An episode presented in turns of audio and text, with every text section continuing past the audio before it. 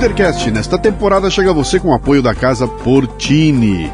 Localizada num bairro no Botafogo, no Rio de Janeiro, a Casa Portini possui uma estrutura de alta qualidade. Aliás, Portini sou eu que falo, né? Eles lá eles falam assim, é, é Portini. Casa Portini. Uma estrutura de alta qualidade para receber eventos privados ou corporativos num ambiente exclusivo e acolhedor. Treinamentos, reuniões, workshops, jantares e degustações podem acontecer num espaço multiuso. A casa dispõe também de um lindo estúdio de yoga e uma cozinha profissional, perfeita para aulas práticas e produção de vídeos. Visite o Instagram, arroba Casa Portini. Se escreve Casa Porcini com C.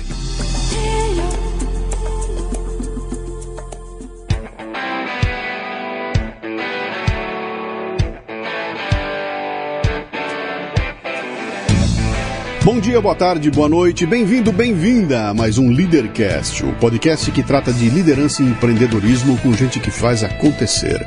No programa de hoje temos Leonardo Matos, um empreendedor brasileiro raiz, autor do livro Quebrei, Guia Politicamente Incorreto do Empreendedorismo.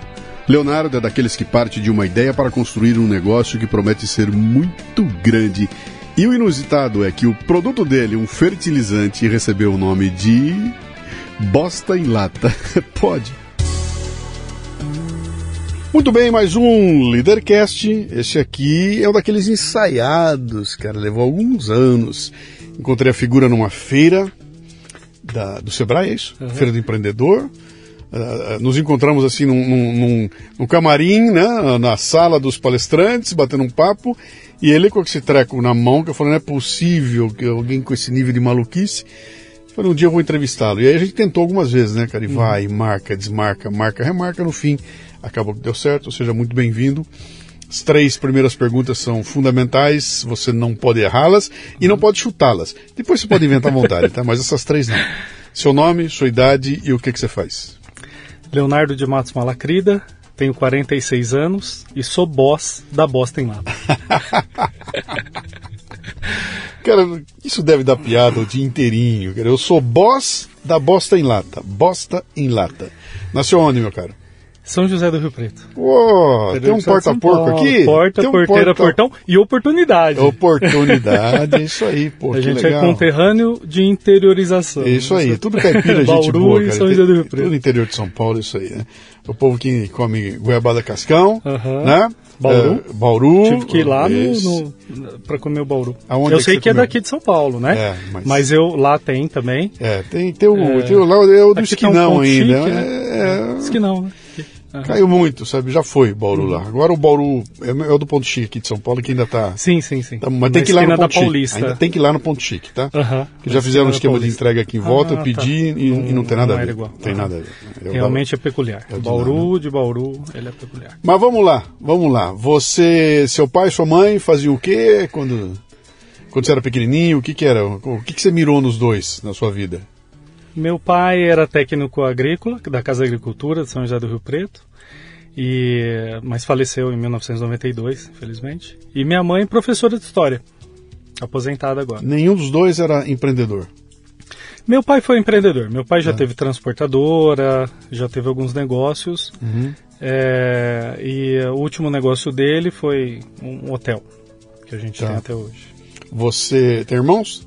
Tenho uma irmã. Uma irmã? Uhum. como é que era o apelido seu quando você era pequenininho? Olha, eu, eu marrom, Léo português, ou português, que eu sou descendente de português também. Marrom, Léo ou português? Uhum. Da onde vem o marrom? O Léo. Eu era, eu vivia no sol, né? Sem camiseta. Tá. A gente, na verdade, eu fui, a gente cresceu no sítio do meu avô.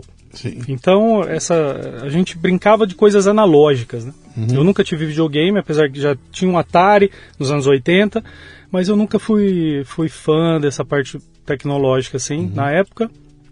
Então vivia pra rua e vivia queimado e tinha pessoal, oh, marrom, oh. aí, mas basicamente alguns me chamam de português, duas, uma pessoa só me chama de Malacrida, que é meu uhum. sobrenome, uhum. Que a gente é conhecido lá em, na região de Presidente Prudente, região de Feijó, bem bacana. E é Léo. É, para quem está nos ouvindo e não sabe aqui, o sol do interior de São Paulo, de Bauru, É um sol, é, é, é, um caso sério aquele sol, né? Ô, terrinha quente, né? Então é. tá muito claro por que era marrom, né? O moleque era marrom. O que, que o marrom queria saber quando crescesse? Você sabe uma coisa interessante, Luciano? Essa pergunta é extremamente fantástica. Uhum. Semana retrasada, eu mandei para minha mãe um WhatsApp. Mãe, o que, que eu falava que eu queria ser quando eu crescesse? E eh, ela lembrou que eu queria ser ginecologista. Quando eu fiquei sabendo que o ginecologista fazia, ela falou: nessa época você quis ser ginecologista. Passou, nunca quis. Peraí, peraí. Você ficou sabendo o que, que o ginecologista fazia e por isso que você queria ser um ginecologista. Achei interessante. Você é. queria sacanagem, era isso? Era pela não, sacanagem? Não, é, enfim, é um instinto, né? Não sei, maldade. É, é, achei interessante. Eu tava naquela 10 anos, 11 anos. Sim. E eu lembro que eu queria ser caçador e pescador também. Hoje eu não pesco, né? Tá muito bom, menos cara. caço. Não, tá bom, ainda não pintou jogador de futebol nem astronauta, vamos ver. Não, Pô, não, não. Já, é, já, já, já tá um diferencial aí. Interessante. É, inclusive, uma coisa bacana, eu admiro muito quem de, de criança e nesse, nessa, no começo da adolescência já sabe a profissão que vai seguir. Assim, eu admiro, eu acho fantástico isso. Porque se você perguntar hoje, Léo, o que, que você queria ser, eu ainda tenho alguma. Eu não sei, eu tenho umas 5, 6 profissões que eu precisava fazer para ser quem eu sou. Como é que é? Você então, você queria, você queria ser coisas normais, cara. Você não quis fazer nenhuma maluquice que, que te é... colocasse aí como uma coisa muito diferente do que a molecada queria ser, né? Trabalhou para para ser isso que você queria quando era moleque ou não? Porque quando tiraram de você a ideia do ginecologista, né? Ela foi substituída pelo quê? Te orientou de alguma forma para escolher o que, que você foi estudar? Nada? Na verdade, um pouco assim, é, essa questão de profissão, né? Com, uh, vamos pensar né, em carreiras onde você estuda para seguir aquela Sim. carreira, né? Isso é, me foi desviado talvez por mim mesmo, mas como meu pai faleceu num, numa transição bem difícil da adolescência, né? Da, de todo mundo, quem perde o pai nessa idade ou a mãe, infelizmente. Que idade você tinha? 16 anos. 16 anos. E eu tava ali no primeiro colegial. Sua irmã mais nova ou mais velha? Mais nova. Mais nova. É, minha irmã tinha 10. E aí eu fui, eu estudava no, tinha ido pro Objetivo, eu estudei até a oitava série em colégio público. Aí o primeiro colegial foi para um, uma escola particular. Mas depois que meu pai faleceu, é, minha mãe perguntou: Você quer assumir o, o, hotel, né? Que é a empresa da família, ou você quer continuar estudando? Uhum. Eu genialmente escolhi seguir então pelo hotel, pela, por essa carreira de, de empreendedor. Né? Na verdade, empresário até então, né? Porque o empreendedor é uma, uma figura diferente. Seu pai faleceu de quê? Desculpa Câncer. perguntar. Então não foi uma morte rápida, foi algo que uhum, prolongou. Foi, né? Foram dois anos. É, tem uma diferença, né? A uhum. diferença do impacto é, é gigantesca. Né? Quando é. acontece, você fala, ah, foi, um acidente, ninguém esperava, é, é o impacto, esperava, não, foi uma coisa que você foi trabalhando, né? É. Mas no momento em que, que. Aqui eu vou te explorar o lado pessoal mesmo, né? Não, não tem nada de, de, curiosidade mórbida aqui, não. É uhum. mais a, uhum. entender o teu uhum. processo de julgamento, tomar decisão, né? Seu pai falece, fica mãe, dois filhos, filho e filha, 10 anos de idade, 16 e a mãe, né? E aí, vocês se sentam os três para falar, moçada, a vida daqui para frente muda. Teve alguma conversa assim? Teve a sua mãe pegou a carga sozinha de levar os dois adiante? Sentou com vocês? Como é que foi o momento da agora fica diferente ou não ficou diferente? Ficou diferente porque eu me joguei nessa parte de empreendedora, de ser empresário, bateu. Então, aí eu acabei indo para um colégio público à noite. Bateu na tua cabeça a história de que agora eu sou o homem da casa? Ou não? Olha, acho que eu não tinha muito isso. Eu, até hoje eu nunca falo para uma criança que perde o pai, o pai, por exemplo, uhum. e falo, ó, oh, você é o homem da casa. Eu uhum. não, não, gosto muito disso, porque Sim. na verdade é, não pode se falar isso para uma criança. Uhum. Nunca falei quando, infelizmente, quando surgiu alguma oportunidade de ter um filho uhum. e perder o pai, eu nunca falei isso. Agora você é o homem da casa, porque eu acho que não se deve falar isso, porque é uma carga muito grande que você está colocando numa criança. Uhum. Então eu não tive isso assim. É, minha mãe continua dando aula, né? E, e, eu acabei assumindo o hotel que temos até hoje. Eu, como eu brinco, é o único negócio que eu não quebrei, eu não consegui quebrar. Você virou gerente do hotel? Sim, eu. Com 16 anos de idade? É. é. Com empregados, com funcionários e tudo 14 mais? 14 funcionários. Um moleque de 16 anos é. comandando 14 funcionários. É. Desaconselho, total. Eu, eu não... Se você falou que não se diz pra uma criança que ela é o homem da casa, uhum. cara, e você assume Cara, é uma, é uma paulada isso. você, eu... você tem que amadurecer em meses. É, e, e, e te traz uma carga para a idade errada, né? Sim. É, então acabou me desviando essa parte de, de eu, de, eu, seguir uma profissão através dos estudos, por exemplo. Sim. Né? Então aí eu fui estudar num colégio público à noite, muito bom, tal. Acaba desviando essa parte de estudo. E você sabe que eu, eu, eu adoro estudar. Você fez faculdade? Fiz. Que eu que fiz três faculdades, mas eu, term... eu fiz comércio exterior, uhum. aí depois eu fiz administração, depois comércio exterior e depois eu me formei em direito. Aí, aí eu continuei estudando. Com, agora... Sempre com hotel. Conduzindo hotel. Sempre com hotel, mas. É é, só para nessa parte ainda de estudo, né? Você sabe que com 30, depois dos 30 anos, hoje eu tenho 46, como você ouviu, mas eu, eu voltei a estudar, que eu, eu sempre li muito, sempre, eu para mim educação é salvação, e eu passei por uma depressão, e eu, o que me tirou dessa depressão foi a leitura. É o que eu prego hoje é, é a respeito da, da jardinagem como terapia. Se uhum. a gente conseguir fazer com que a pessoa viva tem uma vida com mais qualidade, né? E se se tiver depressão, conseguir tirar essa pessoa da depressão, a jardinagem, é uma maravilha. Então eu fui através da literatura. Então aí eu continuei os estudos, assim, agora eu, eu é, fiz pós-graduação igual você na tua área de comunicação, comunicação uhum. e marketing. E agora eu estou fazendo mestrado em literatura na Unesp. Puta então, confusão, cara. É, e não vem pergunta se eu vou fazer doutorado em quê. Porque. Bom, tá legal, você tá curtindo, tá fazendo, tá legal, né? É, eu, Mas aí você pega o, seu, né? pega o seu diploma de advogado. Você chegou a fazer o OAB, pressou o OAB ou, não, ou nunca? Eu passei na primeira fase, aí é. eu não passei na segunda, naquela vez. E na época só podia, só tinha uma chance. Hoje você tem duas, né? E eu acabei deixando quieto, porque eu também eu peguei o diploma para dar para minha mãe, Sim. porque no meio do, do, da faculdade de direito eu já queria mudar para publicidade, fazer um outro curso. Ela falou: "Se forme alguma coisa". E aí você depois se você vê. Sim. É, mas é, foi importante ter é, nada é em vão, né? Uhum. Foi bacana ter feito o direito porque dá uma noção jurídica claro, muito importante. Claro. Mas é, em é tudo, eu, né? o direito falo, ele está em tudo. Faça veterinária, cara. Faça, uhum. faça, é, como é que chama? Vai, vai ser chefe, se forme chefe faça hotelaria, uhum. qualquer coisa que você fizer, ela vai te dar um embasamento e vai te uhum. dar. Aí é questão de você ampliar o uhum. teu alcance para a área Sim. que te interessa, é, né? É verdade. É, o, o, o, pessoal me perguntar para mim o que, que eu, meu filho vai fazer o quê? Eu falo, olha, antigamente eu dizia que ele tinha que fazer administração de empresas. Uhum. Para mim, 100% administração de uhum. empresa.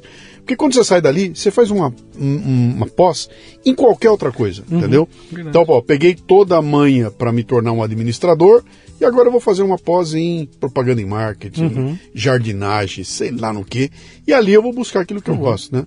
Só que isso é muito bonito para falar com é. um velho falando, né? Pega um moleque de 17 anos e vem falar que não, você não vai fazer propaganda, você vai fazer administração. Dá um nó na é cabeça, difícil, né? Dá um nó. É. Mas a questão é que ela, você tem uma base que sirva para tudo que você vai fazer o resto da vida, né? É, o direito ele, ele, ele vai nessa linha um pouco da administração, que ele abre um leque muito grande, principalmente nessa questão é, pública, né?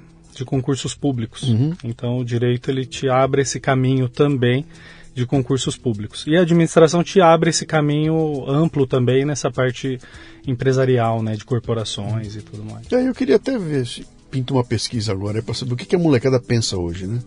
Na minha época, faz muito tempo, uhum. você é engenheiro, você é doutor, você é advogado. Uhum. Né? É, é. Depois, um pouco na frente, você é funcionário público, vou arrumar um emprego legal porque é por resto da vida, né? Uhum. Hoje a molecada não sei mais. Você vai perguntar, eu quero ser youtuber, é. eu quero ser um influencer, né? Eu quero ser. Eu não sei como é que essas profissões vão vão estar sendo alimentadas aí daqui para frente, né? Mas você é. pega o teu certificado e precisa ganhar vida. Né? Você se formou lá no interior? É, São José do Rio Tá. Preto. Aham. E aí, preciso ganhar minha vida. Você tá lá com o teu hotel. Você encarou aquilo como este será um negócio da minha vida? Em algum momento? Ou você estava lá de passagem? Não.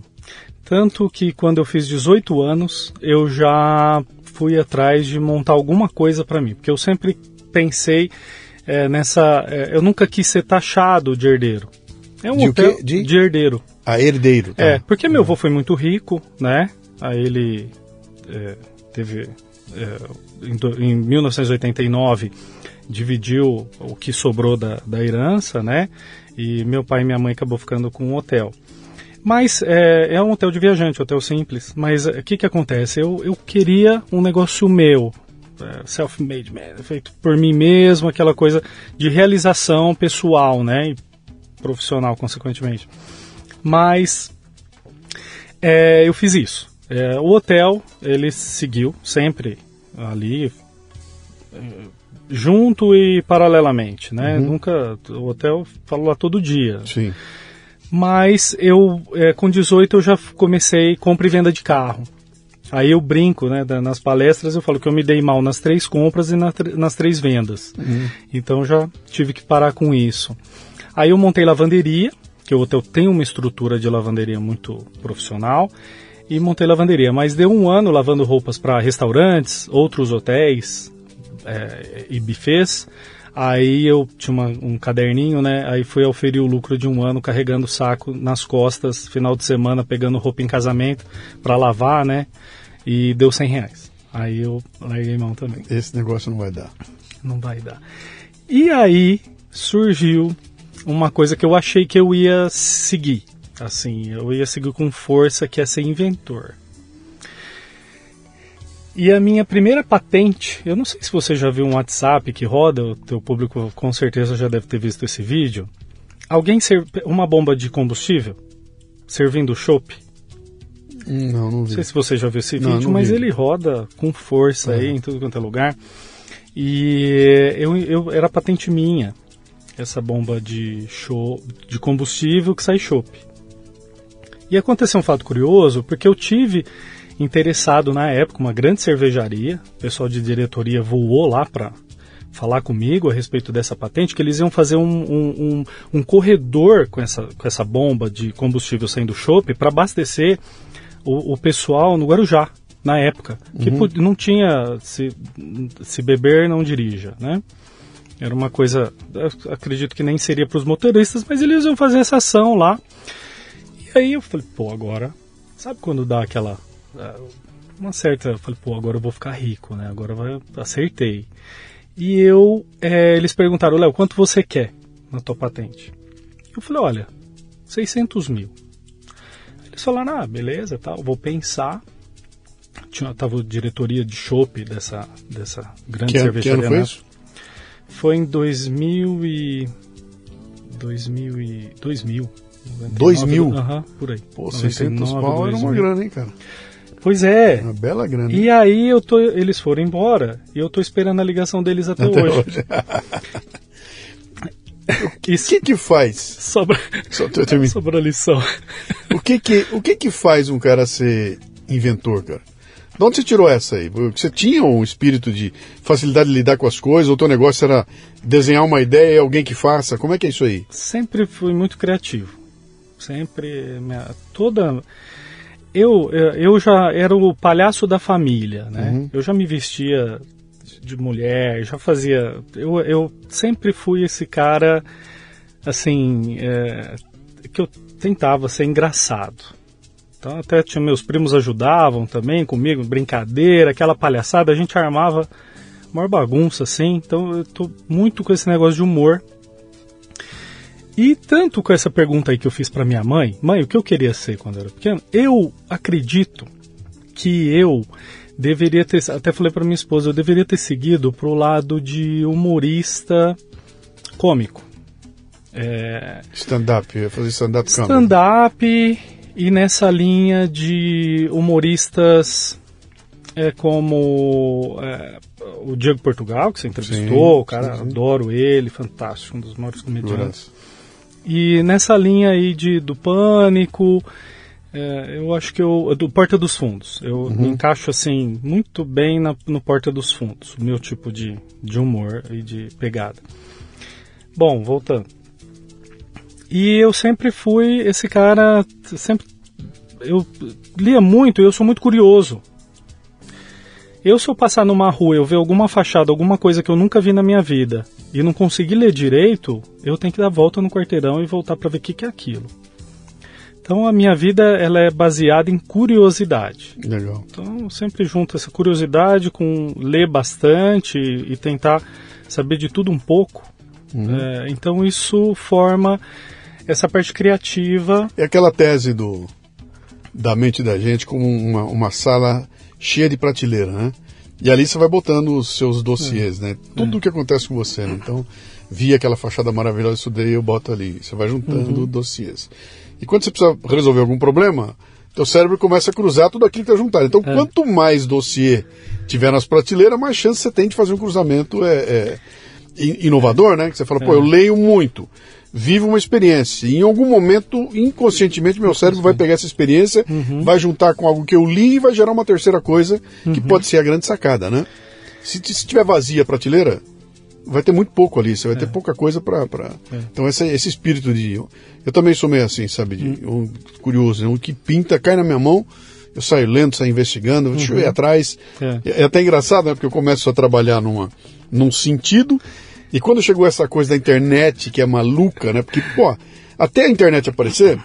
Você pegava um livro e folheava o livro. Ou Uhum. vai para frente ou vai para trás do livro. Não tem segredo. Uhum. A internet chega e com ela você vai para frente, vai para trás, vai para um lado, vai para o outro, vai para cima, vai para baixo. Você Uhum. clica num hiperlink, vai parar num outro lado que não tem nada a ver com o que você está fazendo. E de repente eu estou perdido num outro mundo Uhum. e descubro um treco que eu nem sabia. Então essa, essa, essa predisposição para isso é que é, é- é muito legal, né? É muito interessante. Mas aí explica meio que essa ideia de vou, vou, vou ser inventor. Continuou inventando ou parou na, no shopping? A vida foi judiando um pouco e eu tive que, assim, é, eu continuo inventando. Mas eu tenho o meu caderno de invenções, hoje é um Word, né? Chique, online. é, que eu anoto todas as minhas invenções, todas as ideias, mas é, eu tinha que ter cinco vidas para poder pôr tudo em prática. E aí eu tenho outras coisas também, apesar do Boston, a- além do Boston Lata, eu trabalho em outras duas direções, outras empresas, outras coisas, e que acaba tendo que também é, focar no principal e paralelamente no- nesses outros, o que não dá tempo ir atrás do resto. Mas o que é importante, o que você falou é, é genial, é, te traz muita referência, então tudo que a gente vai fazer, você enxerga diferente. É, igual eu falo pro pessoal assim, você sabe, você já reparou no caminho que você faz para ir trabalhar, tudo que tem nesse caminho? Você já fez caminhos diferentes também? Então é uma forma de abrir a sua mente para essa questão da criatividade. E principalmente, Luciano, uma coisa que eu falo. É, uma das coisas que faltam nas empresas é a inteligência também. Mas eu não estou falando de, de QI. Eu estou falando de análise é, mais é, tridimensional daquela situação, né? Um livro que me marcou muito, se eu puder dar uma dica aqui, chama Arte da Previsão, Peter Schwartz, que ele, é, ele, ele, ele, ele trabalha é, três linhas de futuro, que eu já quis ser futurólogo também. Sim. Eu acerto muita coisa do futuro. Até minha esposa fala, meu Deus, é incrível. Por causa disso, né? Dessa... Mas ele fala, você tem que ter, ah, sempre deixar três linhas para o futuro, né? Você tem que ter uma otimista, uma negativa E uma realista. e uma realista. Então, se acontecer otimista, ok, mas se e o que eu devo fazer, o que se acontecer a, a linha pessimista, o que, que devo fazer também, e a realista, porque qualquer uma das três você tem que tomar algumas ações Sim. se elas vierem a acontecer. Então isso é bem, bem importante. Então isso, isso me traçou muito assim, né? É, co- cometo erros absurdos ainda. Então, ok. Né? Que ainda bem, É, tá vivo, sim, né? é, tamo aí. Como é que a gente chega na bosta em lata? Vamos lá, que isso aí é curioso, deve ser uma curiosidade. É, eu, eu, eu- é, um- uma coisa interessante, eu, eu, eu leio o Luciano faz mais de 15 anos, porque o Luciano tinha uma coluna num jornal de moda que é, você sempre terminava as tuas frases. É, o essencial é invisível aos olhos, Uhum. né? E isso é uma frase genial do Pequeno Príncipe. E eu sempre te acompanhei desde então. A gente até estava conversando sobre o teu podcast fantástico, que eu sou fanzaço também do Queen, né? Da música Bohemia Rhapsody, que é Rhapsody. essa música genial. 2011. Essa música é genial. 2011. Então, é, né, depois você coloca aí o link desse podcast, que é fantástico. Vou- Todo mundo já. Viu, todo mundo mas- conhece, né? Esse aí É, é. já. Esse foi, esse, esse foi transformador, é- cara. Esse foi um episódio assim que transformou a, a- o que era o conceito do podcast Uhum. pra mim, né? E pra muita gente, né? Porque até então ninguém nunca tinha visto nada parecido com aquilo, É. né? E ele foi, foi um lance também de, de sabe, de estar preparado, chegar na hora e bater uma luz, e falar, para, É. para de seguir o roteiro e, e inventa. Não, E aí foi aquela invenção de, olha, você tá comigo agora dentro do estúdio, tá ouvido na tua frente, do outro lado está o Freddie até. Mercury, e ele vai cantar assim. E aí ele entra cantando, aquilo foi um, É. aquilo foi uma loucura, né? E, e o- a tua explicação da música é muito boa. E, e eu nasci em 1975, Pronto. que foi quando você colocou na, tua, na sua república para a galera ouvir. Ouvir. Então, assim, é, então, e desde então, há- há inclusive uma curiosidade de um, de um podcast seu, que é, porque você sabe ter o nível de importância nessa, na, na, na parte aqui de... Não, de- não, não sei. de, de- sim, de, de network até. É, mas não o, sei, o- eh, quem eh, ofereceu pra gente exportar o Bosta em Lata? O Pedro Hipólito. O português Ah, que teve aqui com você, sim, entendeu? Hipólito. Eu ouvi o podcast Sim, e aí a, a- a turma dele, da empresa dele, é um, é um- ele exporta, né, para tudo Nigéria, para África, pra, principalmente para Portugal também. E ele procurou a gente para exportar o Bossa em Lata. olha que legal, cara. Ah, eu falei, cara, já te vi, já te vi lá no Luciano, já ouvi você, já conheço sua história, então você vê, é tudo, né, tá interligado, é, tudo tem não, uma, não tem uma nada, coisinha não tem nada de ponta solta, não, é, cara. Elas cíclico, né? Estão, elas estão ligadas assim. Então isso é muito bacana. Mas tá dizendo você, você fala, ah, sabe da importância, mas não sei da importância, cara, porque o podcast é um negócio, ele é tão diferente, ele não, não tem como comparar com nada do que você conhece. Você fala assim, ah, o youtuber, não, o youtuber tá com a cara no vídeo, cara, todo mundo vê o cara, o cara está andando na rua, o pessoal reconhece, sabe quem é, vai atrás, é, sabe, televisão, tá- tudo isso tem uma mecânica de exposição das pessoas que o cara sai na rua, ele, ele sente a importância dele, né? Eu saio na rua e não acontece nada, porque o que as pessoas conhecem de mim é minha voz. Uhum. né? Então já aconteceu mais de uma vez, e de repente eu tô falando, alguém vem e. Cara, você é o Luciano? Eu falei, sou, eu reconheci tua voz. Né? Então é, é, o feedback que eu tenho é o pessoal que manda. Eu, manda, um, manda um áudio, Uhum. manda um comentário. Ele Não é um feedback de eu sair na rua e, e, e sabe que você, puta, como. Então tem muita gente que fala que você ah, tem importância, mas a gente se perde, né? Porque Uhum. Isso vai. Eu chamo de undervertising. Vai por baixo do pano. Sim. Não, tá, não tem luz brilhando na mas tá embaixo do pano. E de repente acontece isso. Tem um cara me ouvindo na Nigéria. Uhum. E você descobre, encontra com esse cara um dia e fala, cara, é porque eu ouvi, pronto, pintou, Uhum. um, É. pintou um link em comum, dá uma aí ligação. você já, já, já, dá, já dá liga lá, né? Mas vamos chegar no Bosta em Lata. Como é que é? Como é que isso acontece, cara? Bom, eu em 2003 eu montei uma confecção chamada Cafofo. Só pra, tem que falar disso. Sim. Uma das invenções minha foi o projeto Cafofo, que era o quê?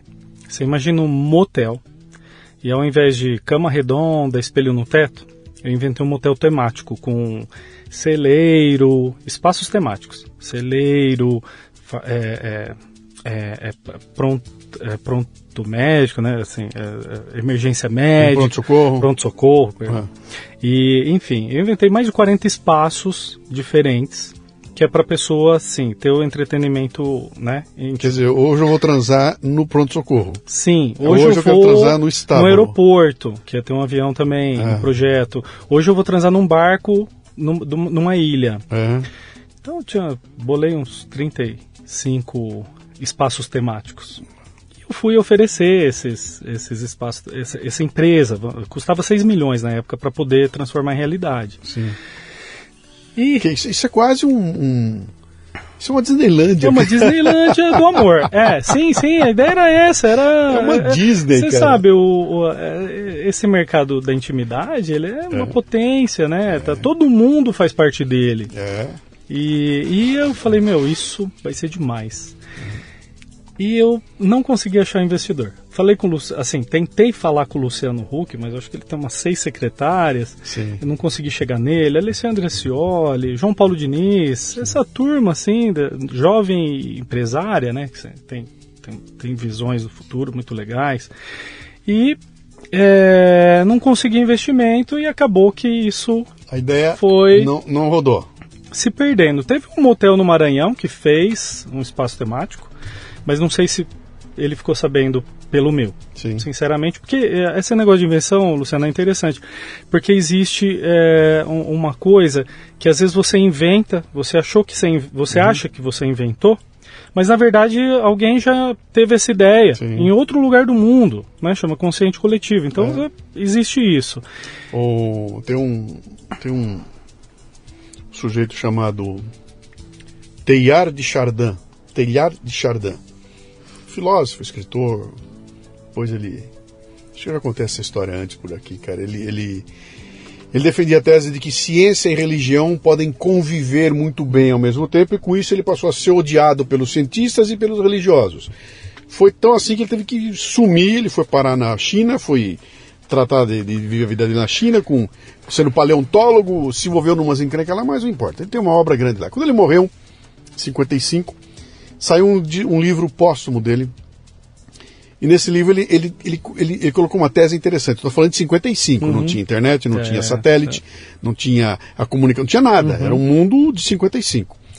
E ele dizia lá o seguinte: quando o homem ocupar todos os espaços do planeta Terra, não tiver mais espaços que não estão ocupados pelo homem, a Terra vai ser recoberta por uma película que ele chamou de noosfera. Noosfera do cérebro, né? É uma película invisível que é a, a conexão dos pensamentos humanos. E ela está toda interconectada. Então ac- acontece isso. Um cara inventa o avião n- n- na França e um americano inventa o avião nos Estados Unidos ao mesmo tempo. E se você for fuçar, vai ter um cara na Turquia também e outro em Singapura inventando o mesmo avião. Como é que isso acontece, né, cara? Isso que você falou, tem um. Há uma conexão qualquer e que deve ser aquela história. A tecnologia chega, ela é desenvolvida parecida para todo mundo, né? E chega num ponto hoje que é, é muito difícil, né? Você inventar um treco que é que ninguém pensou. É. né? Tem tanta gente fazendo, tanto que quando eu tenho uma ideia boa, eu olho e falo que não é possível. Se fosse boa assim, alguém já Uhum. tinha já tinha colocado ela para andar, né? Eu, eu, eu tive uma ideia de um aplicativo há um tempo atrás. Continua valendo, eu continuo precisando desse aplicativo, mas eu fui chamar os caras de aplicativo. Eu falei, cara, eu quero um aplicativo que faça isso, isso, isso. Ah, mas já tem. Aí mandaram para mim quatro aplicativos, né? que são parecidos, mas não fazem o que eu quero, entendeu? Só que quando você fuça, você descobre, muita gente já pensou a respeito, né? Então é muito difícil você manter essa coisa do, do, do original. Por isso que ganha hoje não é quem tem a ideia, mas é quem tem a rapidez para execução, né? Sabe, uma ideia é legal, mas botar em prática e executar é o, é o, é o nome do jogo, né? Isso é perfeito que você falou. Uhum. Uh, Por exemplo, a ideia do Farmville, que é uma fazenda virtual, Sim. eu já tinha ela, eu estava tentando construir essa ideia em 2005. Chamava Fazenda Virtual, tem, Sim. né, em português. Mas depois veio o Farmville em 2010, 2011, até o, um, um cara que trabalhava comigo, que a gente estava tentando desenvolver isso, mas não era um programador na- de programação mesmo para poder desenvolver sim. isso. E acabou também, ficou no ar, tudo precisa do investimento. E igual minha esposa fala, às vezes você tem que. Léo, você tinha que ter tanta profissão para você fazer essas invenções que ia ser uma loucura, né? Você tem que ser engenheiro, você tem que ser arquiteto, tem que ser. É, tudo um pouco. É, um- tudo um pouco. E, e isso é interessante. E surgiu algumas ideias também de aplicativo, é clássico, Sim, né? Surge sim. sempre, porque sempre a gente tá. Aquele aplicativo que será vendido por um bilhão. Nossa, para o é sempre é, aquela é, coisa de ser- querer ser unicórnio, né? Mas vamos lá, vai no Então- Bosta em Lata. Como é que você chega Bom, nele? então teve o projeto Cafofo, ah, que acabou ficando perdido. E aí, com esse nome, então, Cafofo, eu montei uma confecção. Então, sempre as coisas começam pelo nome, por isso que eu estou te contando isso. Café Brasil foi assim também. Que tal, né? É. Começa pelo nome. Começou pelo nome? É muito, Começa pelo nome. muito legal isso. É. Começa ao contrário, né? Porque você pega projeto Cafofo, era uma coisa, eu falei, Cafofo é um nome bom, o que, que eu vou fazer com isso? Isso aí. Aí eu vi, fui, eh, montei uma, uma confecção de moda masculina. On- Ontem à noite eu fiz uma eu fiz uma palestra lançando um, o plano de assinatura da academia do Café Brasil Premium ali, né? Uhum. E num dos pontos eu falo de inovação e falo de como é que é a inovação em tempos de crise e tudo mais. E tem um momento que, que, eu, que eu faço o diferencial da inovação tradicional para a inovação emergente, né? A tradicional o que, que é? Cara, descubra um problema que as pessoas têm e resolva o problema. Se você resolver bem resolvido, você vai ter sucesso, o teu produto vai vender, você vai ficar rico. Tá? Então era sempre assim, encontre um problema e desenvolva a solução. Perfeito. Na inovação emergente é o seguinte, desenvolva uma solução e procure um problema. né? Pode. Que é isso aí, eu tenho um nome É. que é legal, o que, que, que eu eu faço, faço? com ele? e lá os caras, pô, tá louco? Não, o post-it foi assim. Aham. O cara inventou uma cola É. que não cola, É, é. e que não serve pra porra nenhuma, até que alguém pega aquilo e fala, pera um pouquinho, acho que serve. E cria nada mais nada menos que o post-it, né? Mesma co- coisa, o velcro, né? A penicilina foi criado de erros. É né? uma coisa, você dá um erro e de É. repente descobre uma, uma, coisa. uma, uma Mas aplicação. precisa ter essa mente ampla para enxergar, né? Exatamente. E aí, nesses pontos agora, então é você, direção. cara, eu vou investir tempo, recurso para criar algo que resolve um problema que ainda não existe. É. Ou que ninguém percebeu que existe. Eu vou ter que mostrar para a pessoa que ela tem esse problema e ela vou ter que convencê-la a investir em algo que ela não sabe que precisa. Cara, Tá, isso. Bem-vindo ao mundo do podcast, viu? O podcast desde 2006 é assim. Eu, vou tentar- eu tento convencer os caras a investir num treco que eles não sabem o que é. Então, por favor, me dê um pouquinho do seu dinheiro, põe aqui n- num podcast. Pode o quê? Eu tenho que contar pro cara para ele entender o que é, para ver se. Por isso é terrível, né? Não, não tem a cultura, né? Mas, mas vamos lá. Aí o Cafofo vira uma indústria de. Uma indústria. Indústria de confecção, né? De moda masculina. Você já estava e casado? Já tinha casado? Foi no começo. Eu, eu- não, eu montei sem estar casado. Sim, Na- Já namorava minha esposa. sim. E eu comecei ali, fazia roupa, colocava no porta-mala do carro, saía para vender e eu con- consegui êxito. Você consegui montou uma crescer. rede de costureiras. Sim, tudo terceirizado. Sim. Que um amigo meu tem confecção e ele foi me explicando tudo, como que se começava esse negócio. Quem desenhava as roupas? Não, eu, eu tinha estilistas também que eram terceirizados, mas Tá. na época tinha books também, que você comprava, books internacionais, né, Tá. revistas internacionais, que você tirava dali também, né, Uhum. os modelos. E, e eu fui bem, comecei muito bem, porque eu peguei aquela onda da camiseta. Hoje a gente usa camiseta, Luciano, por causa desse começo de 2000, dos anos 2000, porque até então era mais camisa, né, a gente precisava se mostrar mais bem, assim, mais bem formal, vestido, mais mais, formal. E eu peguei essa onda da camiseta, que foi até hoje, né? Tinha CNPJ a tua empresa? Tinha, sempre tive, sempre tive. A primeira coisa que eu faço, CNPJ e registro. Sim, mas Registro é, existia, marca. tinha um lugar, você montou um lugar, você tinha uma estrutura de empresa? Ou era tudo. Não. É o era porta-malas do teu carro, empresa? Não, era o porão do hotel. Era eu o porão comecei do no hotel. porão. aham. Tá. Porque. E isso é inteligente, até estiver ouvindo. Se alguém aprender com o erro dos outros é maravilhoso, Claro, né? Porque claro, claro. evita, evita, evita gastar o seu próprio dinheiro. Sim. perder, né?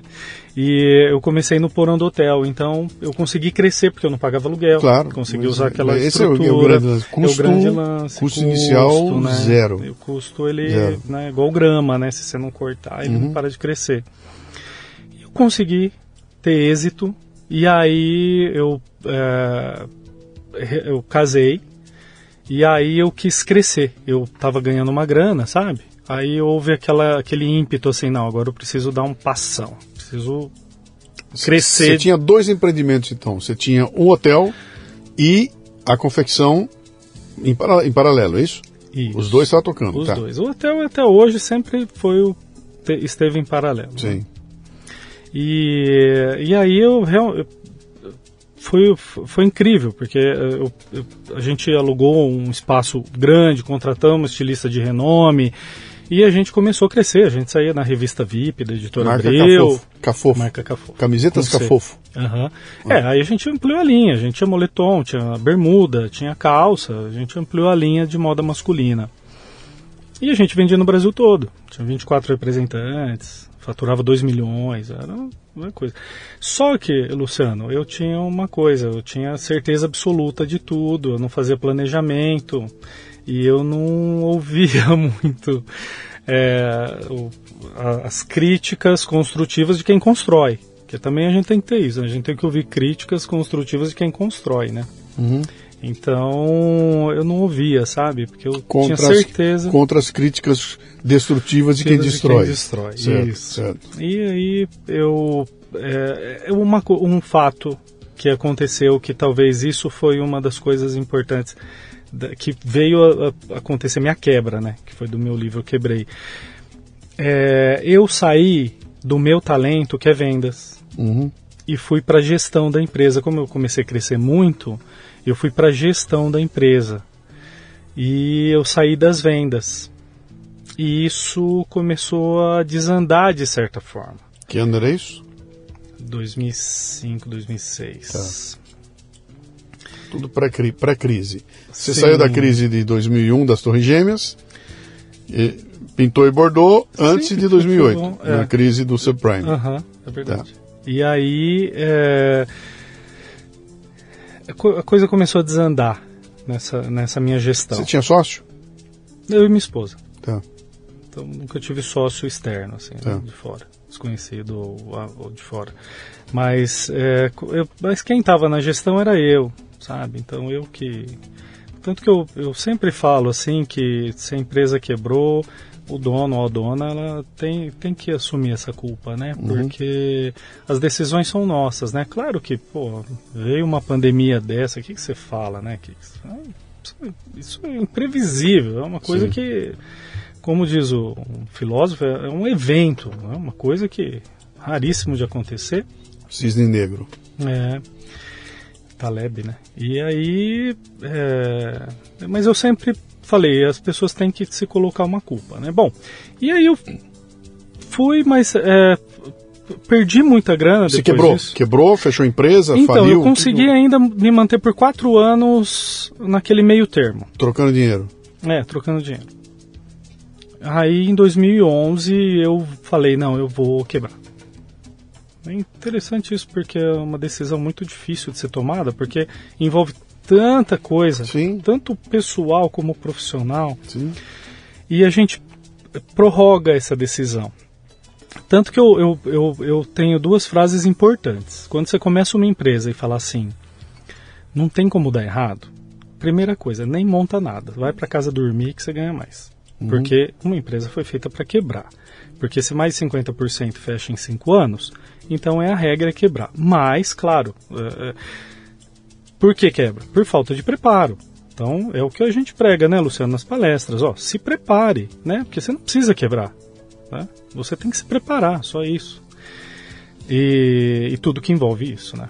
Bom, e outra coisa no meio desse, dessa tempestade é você falar assim: eu não posso parar agora. E eu falava: eu não posso parar agora, eu não posso parar agora. E a primeira vez que você fala: eu não posso parar agora, você- é o momento de você parar. O que, que aconteceu? Existem fatores que faz você prorrogar a sua quebra também. Como? Eu sou amigo do gerente do banco, puxa, esse fornecedor me trata tão bem. Nossa, eu tenho, né, a gente eh, entre terceirizados e próprios, a gente tinha quase 200 funcionários. Então assim, cê, é Tô muita ganhando- responsabilidade. Tô, tô quase ganhando aquele pedido. Vai tocar o telefone aqui, vai chegar É, aquele pedido. esse final de pedido, ano vai ser o máximo. ser- Eu sempre tive isso. Black esse Friday final tá de ano vai aí, me salvar. É. Muito bem, você está no Leadercast. O Leadercast é lançado por temporadas. Os assinantes da Confraria Café Brasil e Café Brasil Premium têm acesso imediato à temporada completa assim que ela é lançada. Os não assinantes receberão os programas gratuitamente um por semana. Para assinar, acesse mundocafebrasil.com e conheça nosso ecossistema. No Café Brasil Premium, através do site ou pelos aplicativos para iOS e Android, você pratica uma espécie de MLA, Master Life Administration, recebendo conteúdo pertinente de aplicação prática e imediata, que agrega valor ao seu tempo de vida. São videocasts, sumários de livros, podcasts, e-books, eventos presenciais e a participação em uma comunidade nutritiva, onde você faz um networking com gente como você, interessada em crescer. Eu tenho, para quem é assinante do Café Brasil Premium, tem um pote sumário lá dentro chamado O Vale, que é de um livro do Seth Godin, né? Aham. O Vale, The Deep é o nome dele, né? E ele fala exatamente isso, né? Fala que você está indo, né? Você sobe, desce. Então, o importante é você reconhecer a hora que chegou o vale. Uhum. E do vale você não vai ter saída. Então, cara, cheguei nele, eu tenho que parar. Uhum. Então, ele fala: a coisa mais difícil do mundo é você reconhecer a hora que é a hora de, de parar. Porque tem toda essa questão emocional, tem todo um. Pô, tem muita. Às vezes eu penso comigo aqui, né? Eu aqui com o Café Brasil, né? Falo, cara, vai estar tão difícil. Cara, acho que se eu parar, cara, olha o meu estúdio, cara, olha o lugar legal que eu tô, olha como tá tudo arrumadinho, tudo funcionando redondinho. Como é que eu vou parar isso? Né? Como é que você para, né? É. E, no entanto, a parada pode ser a jogada necessária, né? É uma, é uma decisão complicada. É uma decisão complicada. Você tinha funcionários e tudo? Tinha. Entre terceirizados e próprios, 200 funcionários. Caramba, cara. Era, era um negócio grande. Era é. grande. É. E aí você envolve tem, todos, todos esses sentimentos, todas essas pressões, né? Ficam ali para essa tomada de decisão, mas eu, eu ainda naquele começo do, de ano, de 2011, eu intuí que ia ter uma moda, a moda do xadrez, ia uhum. bombar, sabe, no inverno. E eu saí comprando tudo quanto é tecido xadrez que eu achei no Brasil para fazer camisa. E a gente vendeu realmente. Veio essa moda, efetivou essa moda, né? E a gente vendeu mais de 50 mil camisas xadrez. Mas com essa minha, com esse meu otimismo sem base, eu ah, chegou em setembro, ninguém queria ver xadrez nem pintado de ouro. Setembro tem de, isso, né? De, de 2011. 2011. Aquele mesmo ano que eu vendi um tá. monte, não foi suficiente para tampar todos os buracos que eu tinha caído. E aí chegou em setembro também, eu com pedido de xadrez ainda para chegar e muita camisa pronta ainda xadrez. E aí não, não teve. Aí eu falei, não, acho que eu vou ter que assumir, vamos quebrar, vou quebrar. E você sabe que foi a decisão certa que eu tomei naquele, naquele momento, acho que eu, uhum. foi a decisão certa. Foi bom eu não prorrogar aquilo, sabe? Só que quebrar, viu, Luciano, não é assim. Você vira as costas e vai embora para casa. Sim. Tem um monte de situações envolvidas. É, familiares, patrimoniais, conjugais, e empresariais envolve é, toda stakeholders, os funcionários e os bancos e fornecedores e prestadores de serviço, que, que como é, que você trabalha aqui? É uma coisa maluca. Demorei sete Imposto meses para botar em dia, para finalizar. Pagar, é terrível. Demorei cara. sete meses para finalizar minha quebra. Foi a primeira vez que eu fiz planejamento, viu? Uhum. Demorou sete meses e deu sete meses. Eu entreguei o salão que eu tava, vendia o nome, a marca e e, e, falei, aí eu fui para casa e fiquei 11 dias trancado dentro de casa, depressão, pereba na bunda, tudo que você pode imaginar, tanto físico quanto emocional, aquilo me deu uma destruída. Que idade você estava em 2011? Você estava com só 20, 20 anos atrás? Né? Uh -huh. Não, 10 anos atrás. 10 anos, 10 35. Anos uh -huh. 35, é. Com filho? Não temos. Sem filho? Não, tem seis era, afilhados. Era, era você e ela segurando a peteca. É, e, e, eu, e a gente não separou, porque você sabe, quando a miséria entra pela porta da frente, o amor sai voando pela janela. Uhum. E, e, é verdade isso, né? Porque envolve. É difícil você aguentar a, a, barra num momento desse, o cônjuge, né? E mais uma coisa salvou o nosso casamento. É, foi que em 2007 em virtude daquela dificuldade que já vinha acontecendo, igual você falou, né? Pegava para tampar buraco, empréstimos para tampar buraco, a gente já resolveu mudar o nosso regime de comunhão de bens. Então a gente saiu do parcial de bens, que é normalmente é o que as pessoas casam hoje em Sim. dia, e a gente mudou para regime de separação total de bens, que o que é dela é dela, o que é meu viesse a ser dos bancos, que aconteceu. Então, é, é uma dica até, porque. É, e é interessante esse lado jurídico, porque é, se uma pessoa, por exemplo, se, o cônjuge trabalha no banco, o outro é, é, é empresário, quebra, fica negativado. Ah, o teu cônjuge que trabalha no banco, ele vai ser mandado embora, porque não pode ter, o cônjuge não pode ser negativado, por exemplo.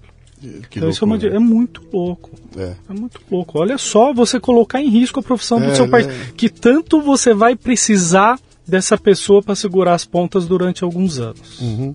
Eu tenho um contador, uma vez ele veio falar para mim, ele contando as histórias, ele falou, tem um cliente dele que sentou com ele, fizeram as contas e o cara se separou da, da esposa no papel. Faça uma separação, separe, separou mesmo, estamos divorciados, uhum. separados, né? E aí, nessa separação, ele pôde pagar uma pensão para ela que era tudo uhum. conversa, morava igual, todo mundo uhum. junto lá, ele passou a pagar uma pensão, mas eles se apresentavam como um casal separado, né? Uhum. E com isso mudou o imposto, mudou uma porrada de coisa, aquilo economicamente deu um, deu um resultado excelente para ele, até que ela levou a sério. Ela levou a sério e falou, pô, esse negócio é bom. É. E foi embora e levou Nossa. tudo que o cara tinha. É, há muitos é, casais que fazem isso é. justamente para preservar patrimônio, né? É. Mas não foi o nosso caso. A gente foi, separou legalmente, tanto que para você mudar o seu regime de comunhão de bens é tão burocrático que demorou, uhum. o nosso demorou quase dois anos. Mas porque a gente não tinha nada, não devia nada, Sim. não tinha nada. Mas foi o que salvou o nosso amor em 2011 nessa quebra. Porque foi. Até me emociona um pouco, porque na época a gente fica tão fragilizado no, no momento desse de, de uhum. quebra, de fracasso, tanto que eu não faço apologia do fracasso de forma alguma. É, que eu precisava dela em casa para poder, não, vamos lá, calma, né? Logo a gente supera e vamos lá, pondo panos quentes para a gente poder. Eu não estou falando que eu nunca fui miserável, tá, Lúcio? Eu nunca não venho de família pobre, eu não não, fa, não tem isso, né? Eu nunca passei fome, tá? Não, não, não quero falar isso. Mas era uma quebra que, você vê, a minha previsão de sair dessa quebra era 10 anos. Que fez o ano passado em plena pandemia, esses 10 anos. Agora. Você fica 10 anos mais, pagando, pagando conta. Que é uma das consequências, né? São várias as consequências de quebrar. Uma delas é o tempo que você perde depois para recuperar isso, né? Uhum. Então por isso que eu falo, pessoal, vai empreender, ótimo, eu sou pró-empreendedorismo, empreenda. Ah, bom, no conceito de empresário, né? Porque empreender é tudo que a gente faz Sim. na vida, né, Luciano? Sim. Então, uma viagem você tem que empreender. Vai no supermercado, tem que levar uma lista de compras, tem que empreender, senão você vai vir com coisa errada do supermercado. E então, é, em cima dessas consequências de quebrar, né, que me machucou tanto, saiu um livro, né, que é o livro Quebrei, que inclusive eu trouxe para você, mas ficou no táxi. Uhum. Você perdeu. Você perdeu. é, depois eu te mando, é o livro Quebrei, que eu lancei na Bienal de 2014 aqui de São Paulo. O livro faz, fez, voltou a fazer sucesso agora com mais força por causa dessa crise que a gente uhum. vem passando, né, de, de pandemia e que é o livro Quebrei, Guia Politicamente Correto do Empreendedorismo, que é o primeiro livro a falar da realidade do empreendedorismo. né? Porque normalmente a gente né, fique rico em três dias. Eu tenho um episódio que chama-se assim. Empreender Espaço Dor. Empreender Espaço Dor, né? Todo mundo olha para aquilo e fala, oh, o dono da firma, é, o cara que ganha nossa, uma grana aí, trabalha quando a hora que quer, né? É, trabalha a hora que quer, entra quando quer, não tem chefe para encher o saco, é, como é bom isso aí. É. Mal sabe do inferno que é, cara. Né? Mas eu não trocaria, tá? Eu, como empreendedor Sim, claro, aqui, com esse inferno não, é, todo, me ferrando, é, ganhando menos que eu ganhava, não trocaria pelo para voltar para dentro do ambiente corporativo outra vez, de jeito nenhum. Cara. É, eu também não, porque é o meu talento, né? É. Eu descobri meu talento meio tarde, você perguntou lá de trás tudo o que aconteceu, mas na verdade foi essa minha quebra que fez eu refletir, tá, uhum. Léo? É, é como é que você faz para descobrir o teu talento, né? Você tem que fazer a seguinte pergunta: o que você faz que fica bem feito? E que você faria de graça. Sim, Você, o que, que, eu faria, nem que não me pagasse, eu faria de graça. Mas... Porque além do teu talento, eu tenho o tesão de fazer, né? Uhum. Aí você, puta, isso é uma fantástica. Conseguir ganhar dinheiro com isso seria um fantástico, né? É, seria mas o meu talento é tão massa é? que não, é, ele só ganha. Sim. Que é vendas. não tem jeito de você vender e não sim, ganhar. Né? Sim. Então eu falei, tá, então meu talento é vendas, eu vou voltar para as vendas. E foi então que eu voltei para as vendas e a coisa começou. Voltei na roupa também. A gente foi para o Medícola, ficamos pequenininho, minha esposa Mas você montou uma empresa? Da produção. Montou de novo uma empresa? Não, era empresa da, era uma MEI. Já era uma pequena empresa da minha esposa. E ela voltou a fazer roupa, Sim, mas, mas o que eu quero dizer, eu, eu, eu, você não foi virar o vendedor de alguém. Não. Era um Continuei negócio de vocês, fabricando no nosso próprio negócio. Tá. Isso. Porque a gente tem uma expertise também, sim. você ganha, sim, né? Sim, Mas na verdade, olha só, você falou um negócio legal. é, quando eu encerrei a empresa, eu falei, eu nunca mais quero ver roupa na minha vida. Minha esposa também, não, não quero ver roupa. Eu falei, eu quero andar pelado, eu não quero ver, não quero mais saber de roupa. Porque a gente acaba culpando as coisas, né? Uhum. E a gente culpou a roupa, né, de, de, de, dessa quebra, dessa dor. Mas deu três, quatro meses, falou que não vamos fazer, vamos mexer com roupa. Uhum. A nossa roupa é excelente, né? E aí, pequenininho, volta a fazer roupa, volta a fazer roupa. E aí, né? Alguns clientes meus, ô Léo, você vende até bosta em lata, você vende até fósforo queimado, você vende até avião pegando fogo. Isso para um vendedor é um, é um grande elogio. E eu falei, eu vou vender bosta em lata. E aí, no começo de tudo, eu cheguei para minha esposa no café da manhã, falei, amor, eu vou vender bosta em lata, você compraria? Ela falou, não. Nada a ver isso aí. Sim. Né? Mas para um bom vendedor isso não é mola propulsora, uhum. né? Como eu brinco nas palestras, é dedada, né? Você tem que fazer alguma coisa. E foi muito bom esse não, porque eu falei, então tá, eu vou vender bosta em lata, só que vai ser alguma coisa espetacular. Vai ser uma coisa incrível, inovadora. Tá, então, de novo. O nome. Então, de novo, você.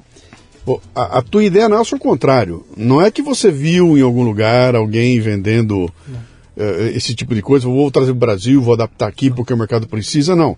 Você inventou uma loucura. Vou vender bosta em lata. Você nem sabia o que teria na lata. Não. Você não, não tinha nada. nome, nem sabia que ia ter lata. O nome, Sim. bosta em lata. Sim. Aquilo. É, eu, não, eu brinco, né? Eu não tenho terra nem debaixo da unha. Eu, falar para eu montar num boi ou num cavalo é capaz de eu montar no errado. Eu não sei, uhum. né? Não, não, entendo. Agora eu entendo um pouco, mas né? eu não, não sou dessa área, né? Eu sou urbano. E aí, é, tá bom. Então, em cima disso que vem, Luciano, uma coisa interessante, que é essa curiosidade, essa, essas referências da sua vida também, né?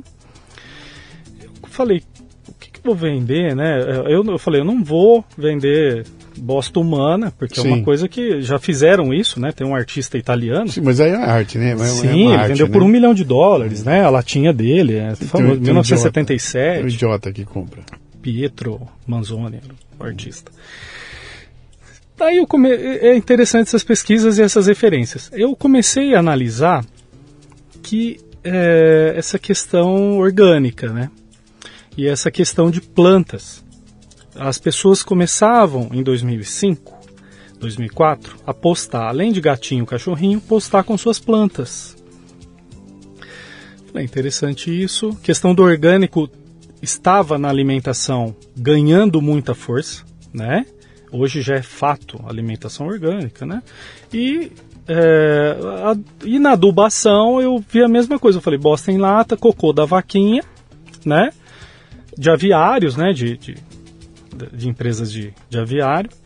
Falei, vou. Adubo, foi aí que acendeu a luz? Adubo, aí acendeu a luz. Falou, eu vou vender adubo, que esse adubo seja orgânico, só que eu vou vender em, numa lata.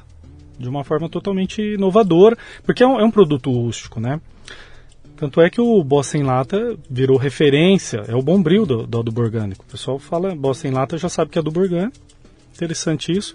E a gente revolucionou esse setor que até então entregava de uma forma difícil de você armazenar na sua casa uma do então, porque era saco de 20 um sacão, quilos, né? sacão, né? É um sacão. Sim. Realmente é um saco de 20 quilos sim. e aquela coisa que você não consegue colocar.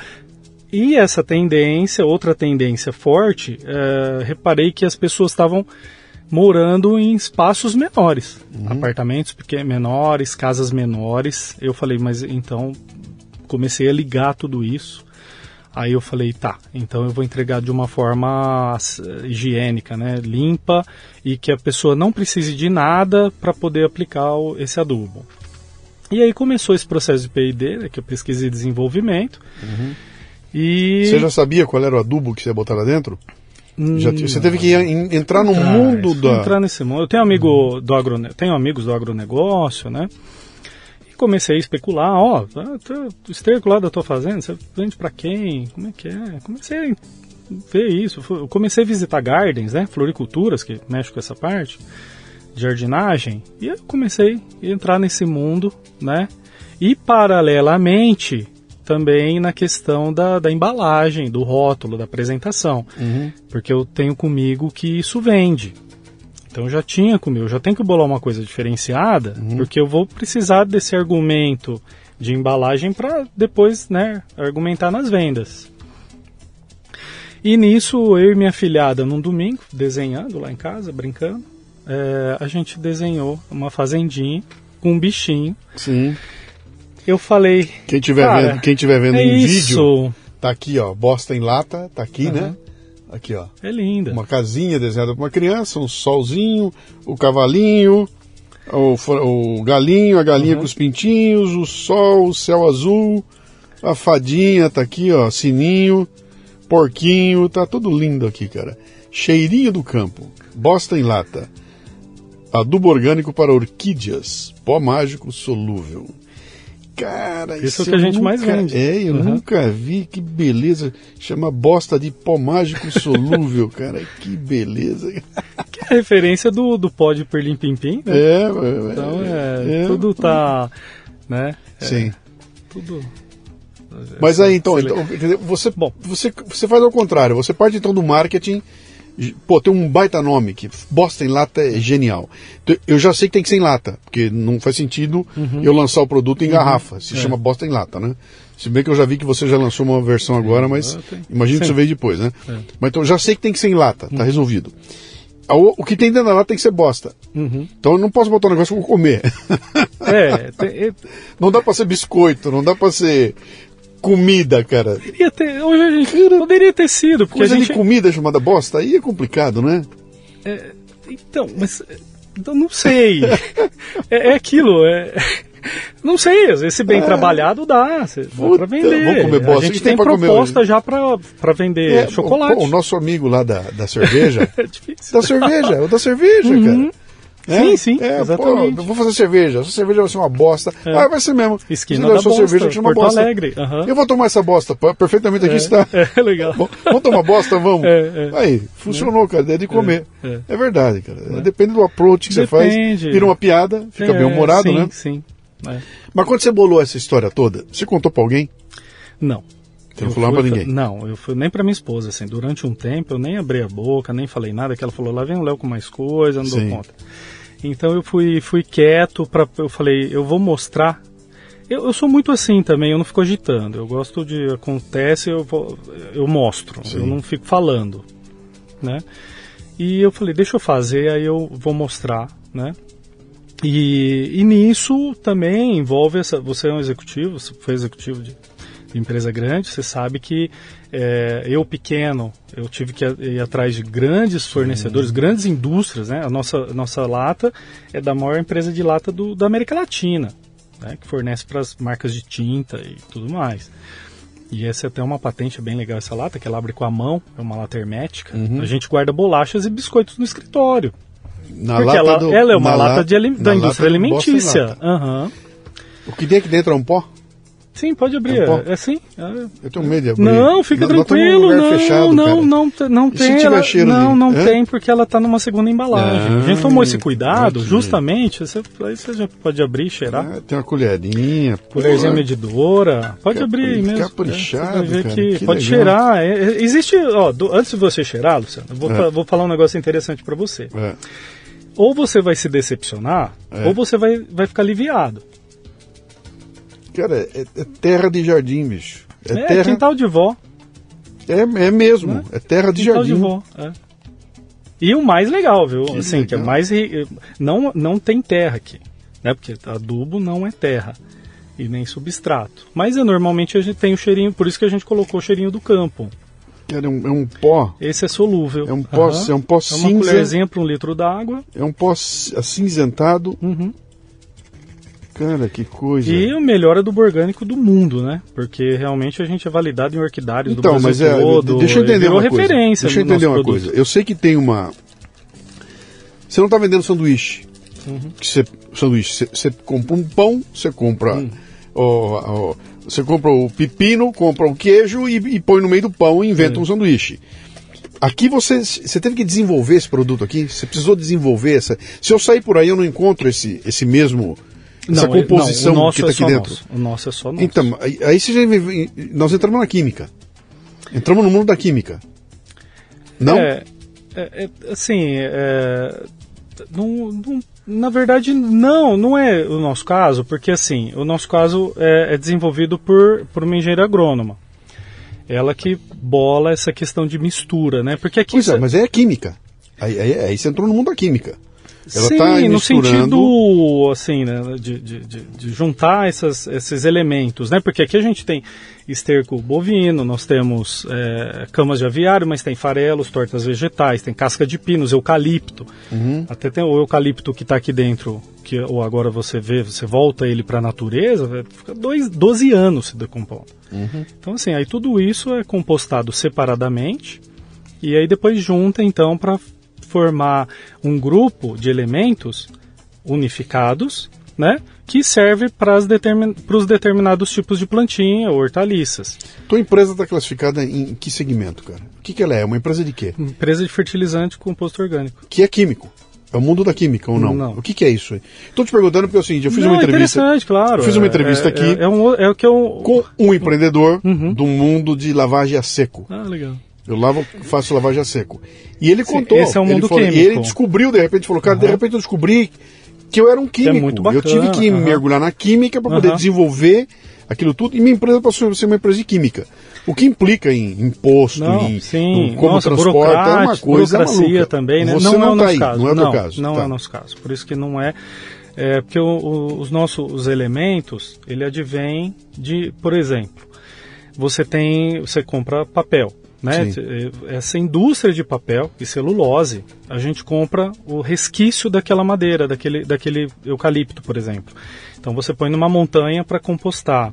Aí tem a indústria de aviários, né? Você compra, uhum. com certeza você come frango de, de alguma empresa, você compra, compra, esses compostos orgânicos dessa indústria Sim. aviária. Quem compra isso é você? É a mesma, não, é essa empresa que eu sou parceiro. Ok, então tem um terceiro que só Sim, faz isso aqui. porque é, é, você vê uma indústria. Não. É, é, não é fácil você montar uma indústria de fertilizante É, orgânico. eu imagino. Porque envolve muito investimento.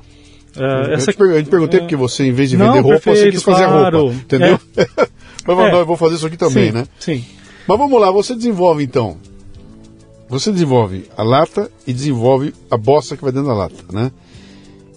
Um belo dia você pega isso aí e fala, pô, chega... como é que você conclui que cheguei no ponto onde eu queria? Esse é o produto, esta é a lata, esse é o nome. Quando, quando que você chega no. Vou lá, está pronto para eu. Acho que eu tenho algo que pode, pode, pode ir para o mercado. O momento que você apresenta para as pessoas a tua ideia, como é que foi? É, o, o, nosso primeiro adubo não foi esse que a gente tem hoje. Esse adubo a gente tem uns quatro anos. Uhum. Mas eu comecei com outro parceiro produzia já fertilizante orgânico, então a gente usava o dele no começo, que okay. era muito bom também até hoje. Mas a gente. É, aí eu lancei assim, com esse fertilizante dele, né? Hum. Dentro da lata, fertilizante orgânico. E lançamos uma lata, que era o Plantas Hortaliças. Foi a nossa primeira lata durante três anos. O pão mágico aqui, o de orquídea, foi nosso segundo lançamento. A gente conseguiu lançar em 2018 só. Então, de 2015 a 2018, são três anos a gente trabalhando só com um tipo de adubo. Uhum. Só que a gente viu essa demanda de outros tipos de adubo para outros tipos de plantas e também hortaliças, né? E foi quando então a gente começou a desenvolver essa outra área. A gente fez aqui a latinha bonitinha, rótulo, embalagem, tá, tá tudo ok, tanto que a gente mantém essa mesma característica. Mas essa parte do fertilizante não. Aí a gente teve que investir nisso para poder fazer de forma diferente, porque primeiro, a gente não podia entregar com cheiro. E realmente o adubo bruto, ele tem o cheiro, é normal. Sim. O cheiro não tem problema nenhum, entendeu? Só que a gente não podia entregar dessa forma. Então foi esse todo esse trabalho em cima de desenvolver um... de desenvolver para poder chegar de uma forma composta, maravilhosa, prontinha para a pessoa poder então praticar jardinagem. Tá. Um, um, belo dia chega para você a primeira lata. Você vai buscar lá a primeira lata. Você vai lá e olha, pega na tua mão a primeira lata da bosta em lata, né? Como é que foi isso aí, cara? Aí você fala, bom, agora eu vou eu vender para alguém. Como é que é? É, sim. Como eu é já sabia o que eu ia fazer com ela. O que, que ia fazer? Eu chamei minha esposa, falei, tá aqui o bosta em lata. Agora, você compraria? Agora eu compraria. Sim. Adorei. Aí foi minha primeira venda. Eu tenho os 20 reais dela até hoje guardado. Vou enquadrar. se, se, eu não precisar, né? Uhum. Mas é, foi interessante, porque eu, eu fiz essa construção, demorou um ano e meio, né? Toda essa reviravolta para poder chegar nisso, em tudo isso, que está aqui hoje fácil, você vê, está pronto. E sem grana também. Porque como é que você convence uma mega empresa a te, a te vender 10 latinhas? Não vende. Né? Rótulo, ó, oh, faço 10 para você, para você uhum. ver primeiro. Foi assim. Né? Então é muito difícil, é, tem que ter muita resiliência para também convencer esses fornecedores a poder acreditar em você. Sim. E hoje, nossa, que, que, que é, esse é o lado que pouca gente pensa, né? Porque eu tô, eu tô preocupado em convencer as pessoas de comprar de mim. Mas peraí, eu tenho que convencer um cara a vender para mim, senão eu não consigo fazer, né? Eu venho do segmento automobilístico, uhum. automotivo, né? Dana, né? É, da Dana, né? Uhum. E a, esse segmento é um segmento interessante. O Brasil sempre foi dominado por empresas gigantescas, né? uhum. né? Mas teve alguns empreendedores brasileiros que tentaram fazer. Teve o Gurgel, né? Uhum. O Gurgel uhum. pintou e bordou. O cara era, uma, era um maluco. E ele foi judiado. O cara acabaram com a vida dele porque não queriam deixar ele. Uhum. E ele contando para mim, eu estava uma vez no salão automóvel conversando com ele, e ele dizendo para mim o seguinte, falou, cara, eu não consigo comprar um eixo de vocês. Eu não consigo comprar um eixo. E, e não é que eu estou pedindo para você desenvolver um eixo para mim. Uhum. Eu quero o eixo que você usa para botar no Ford CPTO. Uhum. Me vende esse eixo para botar. E eu não consigo que vocês me vendam o eixo. Uhum. A empresa não dá crédito para ele, não atende o cara. Não... Então tem um, um outro lado para quem desenvolve como você um produto que é, é tão difícil quanto encontrar quem compre, né? Muito difícil. Até porque você vai assumir que o cara é um risco. Uhum. Você, imagino como é que foi é. essa, essa e doideira. Com o nome desse. E né? com o nome desse. Porque então, é, vamos, falar desse, vamos falar desse marketing aí, né? É. Quando você. O, o, nome. O nome é muito legal. Não, não tem como. Se ouve uma vez, nunca mais se esquece, né? Do ponto de vista da zoeira, é fantástico. Mas do ponto de vista de um business, cara, você sentar na mesa para negociar com um cara. Que hoje em dia tá mais fácil porque tudo virou zoeira, né? Mas naquela época, cara, como é que foi? Você chega lá e vim me apresentar, eu sou o Léo da Bosta em Lata Limitada. e era exatamente assim. Como é que era isso, né? cara? E, e uma, um evento que aconteceu, Luciano, que é importante o pessoal saber, é a nossa participação no Shark Tank Brasil. Então, eu ia te perguntar isso. Não, em, que, em que momento foi? Então, foi nesse primeiro momento. Ah, Porque eu, eu achei que você já estava com o negócio andando não, quando você foi lá. Não, a Ele gente tava... só tinha um produto. Assim, um tipo de lata só, um modelo. Hoje mas, nós mas, temos 20. Mas você tinha um modelo de lata que já estava sendo vendido, já já estava no mercado. Sim, já tá. estava tá. devagarzinho, alguns gardens, Sim. algumas floriculturas, né? Devagarzinho engatinhando. Aí você vai no Shark Tank. Eu fiquei sabendo, eu sempre assisti o Shark Tank Internacional, a hora uhum. que eu uhum. fiquei sabendo que eles vinham para o Brasil, eu fui o primeiro a me inscrever, acho. Aí eu falei, não, eu quero participar. E com esse eu nome, falei, eu quero não tem falar erro, bosta, bosta na TV. Uhum. Né? Que... É, e também participar, quem sabe não vem um sócio me ajuda também a crescer.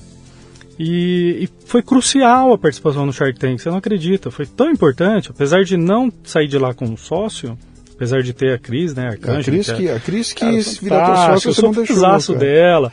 Não, mas ela, ela sabe, né, disso. E, e ela falou, eu, eu tô te falando do Shark porque é, a, aquelas críticas deles, né? Sorocaba, do Shiba, do, do, do da, da, Camila Farani e, e, do da Polishop, né? Do, é, vou lembrar o nome dele, gente, João Apolinário. Uhum. E foi tão importante porque a, a gente revolucionou depois a, a nossa forma de, de, de, dos produtos, assim. A gente falou, não, então, a gente, eu, eu, eu saí de lá do Shark Tank porque todo mundo fala, ah, não conseguiu vender teu negócio lá. Mas eu falo, tá bom, mas eu, hoje eu tenho 100% da minha empresa. Deve valer alguma coisa, né? Então, é, mas eu, eu, eu sou agradecido a eles, assim, tão muito. Foi em 2016, nós fomos o primeiro episódio da primeira temporada. Tá. Até hoje, é uma repercussão danada. Tem gente que passa aqui no nosso lata loja no Mercadão das Flores, aqui na Vila Leopoldina, que a gente montou um, depois. Eu já vi, é uma latona. Nossa, né? é uma latona, dois metros é uma... e meio. Sim, né? O pessoal pira. E aí, o pessoal chega lá, ah, eu vi vocês no Shark Tank, eu vi vocês no Shark Tank. Sim. Então é muito legal. E empresarialmente, foi tão importante, eu, porque a gente saiu de lá, né, eu e minha esposa, a gente foi comer um lanche aqui em São Paulo, já era quase meia-noite, porque nós ficamos 15 horas lá. Nós somos os últimos a ser gravados, porque a gente montou uma pilha de, de lata, né? Então isso demorou muito o cenário. E aconteceu que a hora que a gente abriu o tapume para mostrar para os Sharks o Boston Lata, deu uma repercussão tão grande que eles acharam que era pegadinha, tiveram que parar a gravação. E nisso até a diretora convencer, gente, é um empreendimento. Ah, eles Vamos não sabiam, eles não sabiam não que era. Sabia, não sabia. Eles não sabiam que ia aparecer um bosta em lata Não sabia que ia aparecer o bosta. Cara, eu juro para você que eu achava que todo mundo via tudo antes. Não vê. Para evitar a surpresa, não. Não, não, não. É, é bem legal hum. isso, porque e, e, e, uma curiosidade que o pessoal não sabe, você vai saber agora no seu programa, que é, na, no dia que a gente foi gravar, a gente ficou sabendo quem era o Sharks meia hora antes. Hoje você sabe quem são os Sharks. Sim, você, claro, então você sim, sim, te dá um, te, você leva mais argumento, né? Você uhum. consegue direcionar o seu negócio para algum investidor que tem mais afinidade com aquele seu negócio, né? Tem mais sinergia. A gente não, a gente entrou assim. Tudo, eu tudo eu sabia de todos, mas tipo, não, não sabia de todos os empreendimentos deles, sabe? Tipo, as linhas de negócio que eles têm. Então isso foi assim, isso que deu esse barato uhum. bacana do primeira temporada ali, porque foi bem inédito. E do ponto do marketing você ganhou um, você ganhou agora, do, baita do, do empurrão ali. Nossa, foi fantástico. Tá. Eu até ia me inscrever agora para sexta temporada. Voltar lá com o Boss em Lata? É, mas né, em outra área agora, né, de, de, nessa parte de franchising. E aí eu, só que não ia dar tempo, a Lata Loja tá pronta para poder montar uma lá e mostrar para eles, falar, é. ó, vamos junto, tal. Bom, voltando, aquelas, aqueles feedbacks de, do Sharks foram tão importantes porque, ah, ah, não, só vai vender uma vez, ah, isso é uma brincadeira, não, não, não tem continuidade, não, tem, não vai ter uma, uma sequência. Ah, não tem registro no Ministério da Agricultura ainda, não, sabe? Aquilo foi tão importante porque depois a gente absorveu essas críticas maravilhosas e eu falei assim: eu tenho que fazer eles estarem errados. Eu tenho que fazer eles estarem errados, né? E, e fez a gente então pensar: então vamos fazer o, que eles falaram que a gente não tem, Sim. que a gente precisa. Então, primeiro, eu precisava que nosso adubo fosse sensacional, que fosse o melhor do mundo, porque senão a gente só ia vender uma vez. Então, é, porque pela brincadeira você vende o Boston em lata, Sim. mas compra recorrente, sim. você não, a gente não teria. Então a gente, por isso que é, foi o que eu te falei. Aí a gente foi focar no, no adubo. Tá. Pra gente poder ter uma variedade. Um baita produto. Você tem um baita né, produto. Um baita sim. produto, sabe? Então.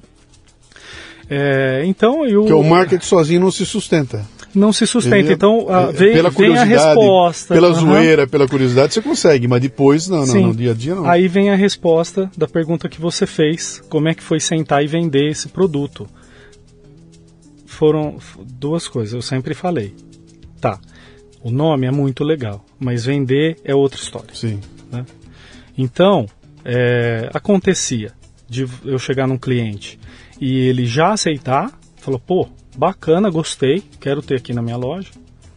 E ó, não, nunca ouvi, preciso entender um pouco melhor e tudo mais. Tanto que teve cliente, por exemplo, uma rede de pet shop, a gente demorou um ano e meio para trabalhar com eles.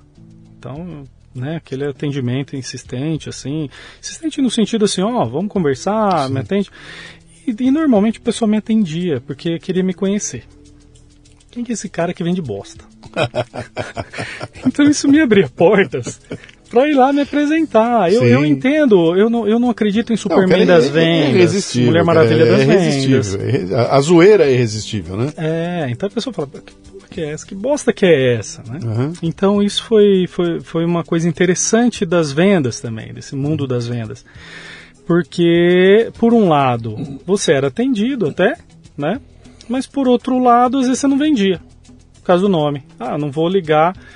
É, eu não vou ligar esse nome aqui na minha empresa. Claro, Eles não, não falavam explicitamente, mas eu não vou sei botar que na prateleira aqui um negócio chamado é, bosta, né? Sim. E aí, entrei na primeira rede, aí se abriu tudo. A gente vende hoje empórios de comidas orgânicas. A gente está lançando uma cerveja orgânica agora, em, em collab. Chamada? Então, ah, não pode ainda. Acompanha as redes sociais tá do em Lata. Tá bom. Que eles, mas é da maior cervejaria do Brasil, pra você tá. ter uma ideia. Então, assim, você vê um alimento, né? Então, eles uhum. viram na gente uma potência muito legal, porque por, por ir nessa linha também de orgânico. Então, eles uhum. vão ser a primeira cerveja orgânica certificada e a gente entra com essa linha de adubo orgânico, tá. que é o que, uh, é o que alimenta as plantações dessa linha de orgânica, por exemplo, uhum. Né? Shark Tank foi 2016. Cinco anos depois, cara. O, o, o que tamanho você tá? Que que, você tem uma empresa hoje estruturada, grandona? Você é só um distribuidor, você junta as coisas e distribui? Como é que é? O que, que é? é? Nós temos três unidades. Tem a, a, a, indústria, que faz o fertilizante orgânico, e o substrato orgânico também. Que o substrato é a caminha, né? Tá, isso, isso é, um, é, um, é um parceiro teu? É. Sim, são parceiros também. É um parceiro, Tanto tem uma indústria que faz quanto, adubo. Uh -huh, sim. Quem é que invasa isso? Aí é nós. Você, então você também isso. tem uma operação de invasar tem, aquilo que chega uh -huh, lá. Tem invasar, né? invasar tá. e aí tem expedição para despacho, né? E, e, dali do invazamento vai direto para para as redes ou pro a gente vende também pela internet, né? Vai para o cliente final tá. também. Então você entrar no bostonlata.com.br, ele é a nossa loja virtual. Ou se você entrar numa Cobase, numa Leroy, numa Pets. É, é, é, uma, uma, uma foi legal, Luciano. Magazine Luiza. Hum. E isso a gente. Eu até chorei, cara, no dia. Ah, eles, sem eu saber, ah, eles fizeram a Magalu usando, adubando com bosta em lata. É. Que vende na Magazine Luiza. Imagina. Cara, eu quase chorei. Você vê, os caras lá, até se eu com certeza algum deles está ouvindo, beijão no coração, me liga que eu quero presentear vocês com Bosta em Lata. Porque você imagina uma empresa dessa, eles, eles bolarem uma postagem, né? Claro, tão carinhosa, é, né? Isso, é, isso a Magalu, que é um fenômeno, social, né? É, é. E a gente ficou Quantos extremamente honrado, né? Quantos funcionários você tem hoje? É que nós temos é, pro, é, internamente Tá, diga, é, essa operação toda. É, essa operação toda. 15, terceirizados mais uns 60, tá. então, quase 80 pessoas tá. estão envolvidas, né? Tá. E a tua produção... Eu sempre procuro essa... essa, essa é, eu, como na confecção que eu tinha, eu já trabalhava de forma terceirizada. Sim. E se você trabalhar legalmente, né, dentro da lei, da, na forma terceirizada, é tão bacana porque você ajuda tantas pessoas ah, diferentes, né? Então isso é muito legal. E eu procuro também agora no, no Boston Lata fazer isso. Sim. Então tem uma galera show de Tua bola. Tua produção é de, é de X tenho... mil, 100 mil, 200 mil, 1 milhão de latas? Como é que é isso? Como é que você mede isso? É, hoje, como não tem mais lata, é, é, como a gente não tem só latas, né? Uhum. Que a gente tem essa lata que você mostrou, Sim. que é a menor. Então a gente fala que tem bosta, bostinha, bostão. que a gente tem a lata média, que é de panetone, de 2 quilos, é. e a gente tem o bostão de 20 litros, que tem uhum. 16 quilos. Tá.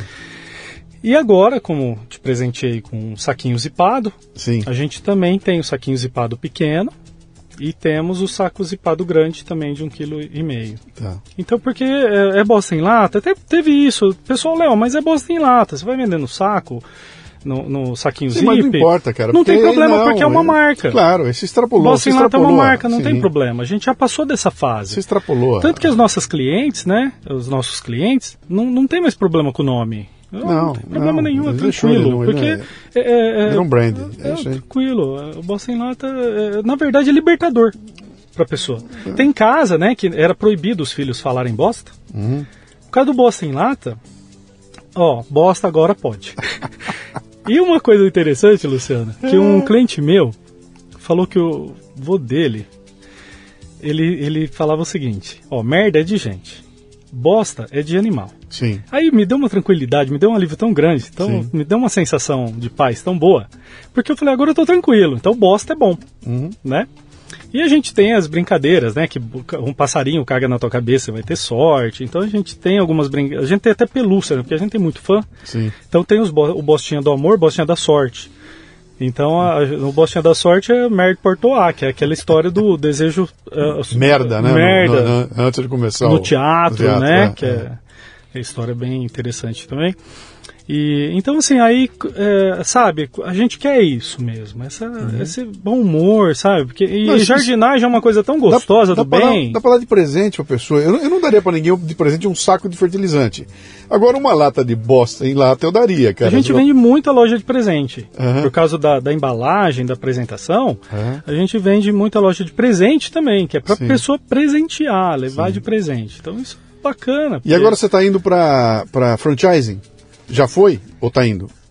Não, a gente está com essa primeira unidade do Lata Loja, tá. que é essa latona aí que a gente Então montou. o conceito é esse, é, é, é como, se, é, é, como a gente vê nos, no, no, no shopping center. Chega lá, tem um, tem, tem um bootzinho lá, tem, tem, é. não, tem uma coisa sim, legal. Sim, um você, quiosque, né? Quiosque, uma, uh -huh. E você fez o quiosque, é uma lata gigante. Uh -huh. Qual é o diâmetro dela?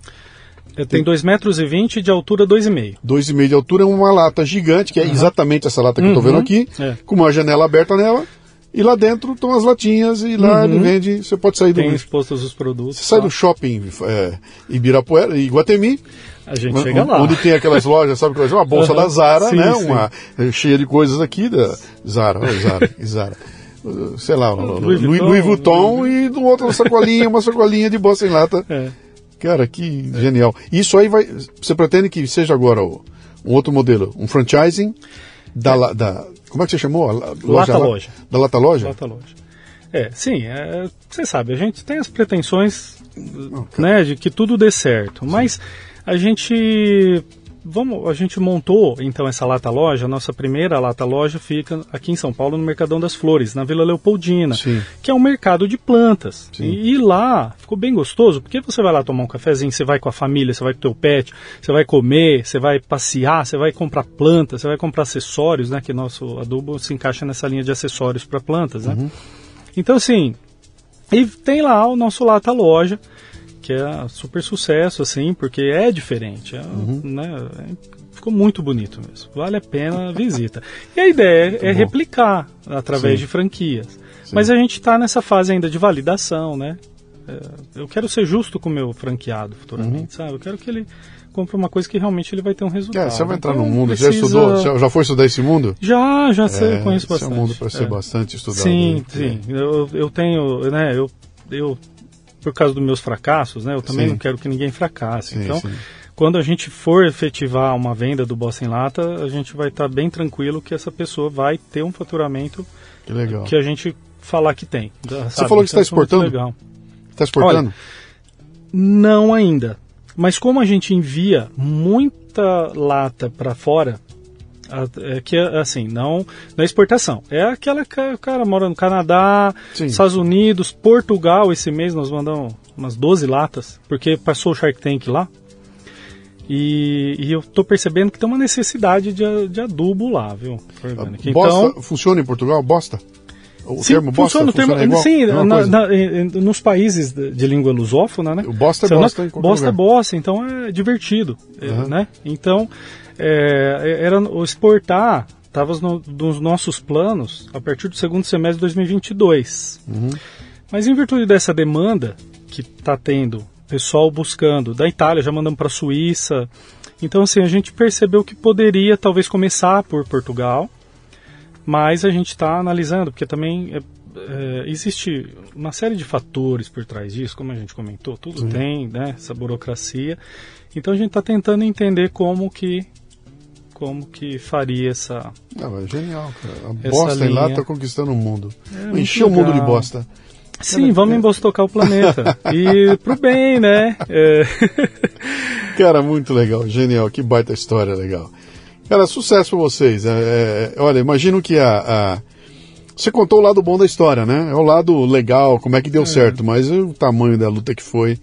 Essa tirar o negócio do papel. Que, uhum. que quando você fala o seguinte, não, não foi que eu vi shit in cans, on cans, uhum. sei lá.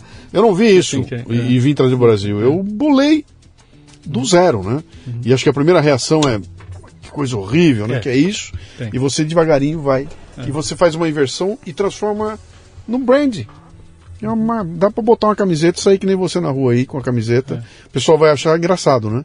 Ninguém Sim. vai te acusar, vai achar engraçado. Pô, Sim. o produto é legal, é. tudo isso eu vou levar pra experimentar. E acaba sendo essa coisa assim gostosa, libertadora, né? É. é principal, e você sabe que o nosso público, a gente tem muito, muito público da terceira idade, assim, é fantástico, o pessoal adora, porque Sim. ou já ouviu o vô falando, o pai falando, olha, se um dia alguém lata bosta, vai vender. É. Então tem muito essa brincadeira do passado, né? Que, que, é gostoso, sabe? A pessoa tem, fica, é uma memória, assim, boa que a pessoa vem. E o teu cartão de visita ficou genial, né, cara? O que, que você faz? Eu vendo bosta em lata.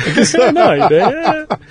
A ideia é é vendedor, eu vendo até bosta em lata. Tá aqui, é, eu vendo, né? A ideia é cara, quem quiser encontrar vocês, quem quiser saber mais, quem quiser eu, cutucar você para hora que você abrir teu franchise, quiser ser franqueado, vai para onde?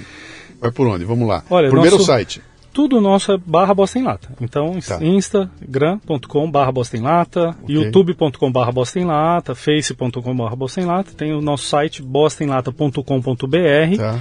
que lá tem nossos telefones, e-mail e tudo tá. mais. O meu e-mail pessoal é leonardo.bostaemlata.com.br, então pode me mandar. E uma coisa, Luciano, é. para o teu público, que tem muito, uma galera muito bacana aqui do mundo corporativo, uhum eu vou vamos lançar aqui junto com você. A gente tá, vai lançar agora em setembro uh, o kit plantar. Então nós vamos ter um kit onde vem as pedrinhas embaixo para drenagem, uhum. vem o substrato e vem semente, onde você planta a sementinha ali, você mesmo, no substrato, mas, mas, na mas... latinha.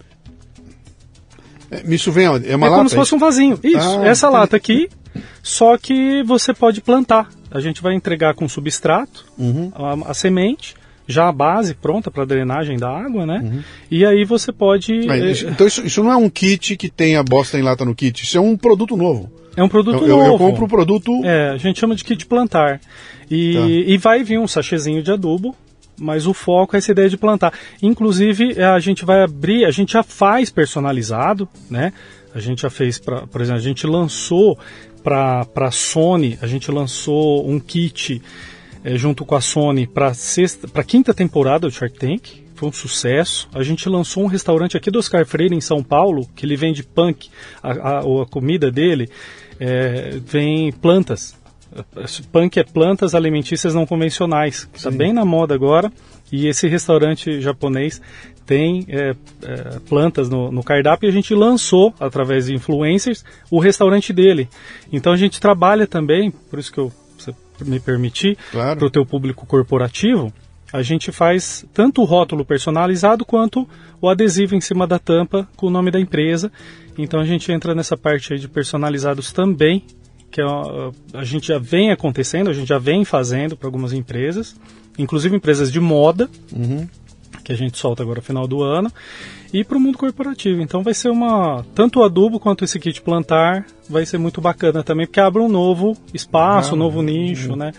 E cada semestre a gente vem com uma novidade diferente. Uhum. Então, uh, nossos contatos são super maravilha. fáceis, né? É muito ah, fácil encontrar a gente. Baita, baita case de empreendedorismo aí. Que bom que, Nossa, bom que tá dando certo. Não, só vendo tenha... de você eu fico muito feliz. Imagina, só tem acrescentado. É isso uma...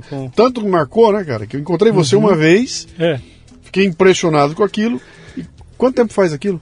Quando foi que eu te Faz encontrei? três anos da, dessa, dessa feira do empreendedor. Só três anos? Foi. É, se é, considerar 2018.